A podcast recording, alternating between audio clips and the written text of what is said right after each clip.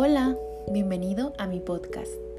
Soy Esperanza Santos, tengo 18 años y actualmente estoy estudiando en el segundo semestre de la carrera de Contabilidad Pública en la Universidad Autónoma de Guadalajara, Campus Tabasco.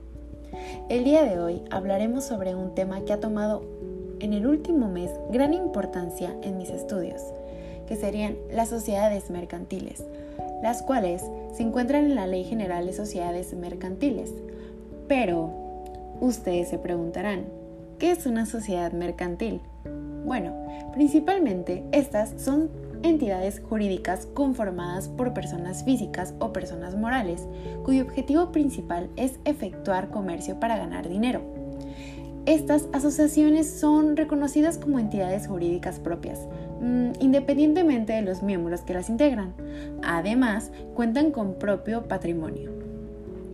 Del mismo modo, las sociedades mercantiles se conocen como personas morales.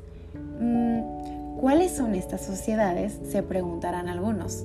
Bueno, estas serían sociedad en nombre colectivo, sociedad en comandita simple, sociedad de responsabilidad limitada, sociedad anónima, sociedad en comandita por acciones, sociedad cooperativa, sociedad por acciones simplificadas y sociedad anónima bursátil. Bueno, es importante saber que toda sociedad debe constituirse ante fedatario público, así como sus modificaciones, salvo la sociedad de acciones simplificadas. Bueno, cada año dichas sociedades tienen las obligaciones de realizar asambleas, las cuales pueden ser ordinarias o extraordinarias.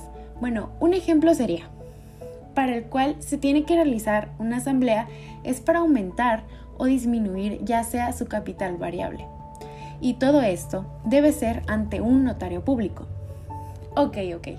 Recordemos que toda sociedad debe constar en un acta constitutiva, como la dice en el artículo 6 de la Ley de Sociedades Mercantiles, que estipula lo que debe contener dicha acta.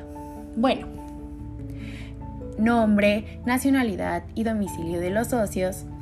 También se encuentra lo que es el objeto de la sociedad. También su razón o denominación, al igual que la duración. ¿Qué otra cosa? Claro, importe del capital social, mm, lo que cada socio aporta y el criterio de su valor. El domicilio de la sociedad, al igual se encuentra la forma en cómo se administrarán y cuáles van a ser las facultades de los administradores. También aquí podemos encontrar lo que son el nombramiento de los administradores. Bueno, ¿qué serían estos? Los socios van a nombrar a una persona que esté administrando todo el negocio. Claro, siempre hay una persona que va a decir por ejemplo, en qué lugar se encuentra cada uno. También aquí podemos encontrar la forma en cómo se distribuirá la utilidad y pérdidas. Bueno, también aquí se encuentra lo que es el importe del fondo de reserva. Otro punto, bueno, tenemos lo que son los casos en los que la sociedad se pues disolverá anticipadamente. ¿Qué otra cosa podemos encontrar? Las bases para practicar la liquidación y cómo va a proceder. Bueno, ahora les gustaría saber un poco de cada una de las sociedades que actualmente existen. Yo creo que sí. Pues muchas gracias por escuchar este increíble podcast. Espero contar con algunos invitados la próxima vez. Pero bueno, ya será para la próxima. Que tengas un excelente día. Hasta luego.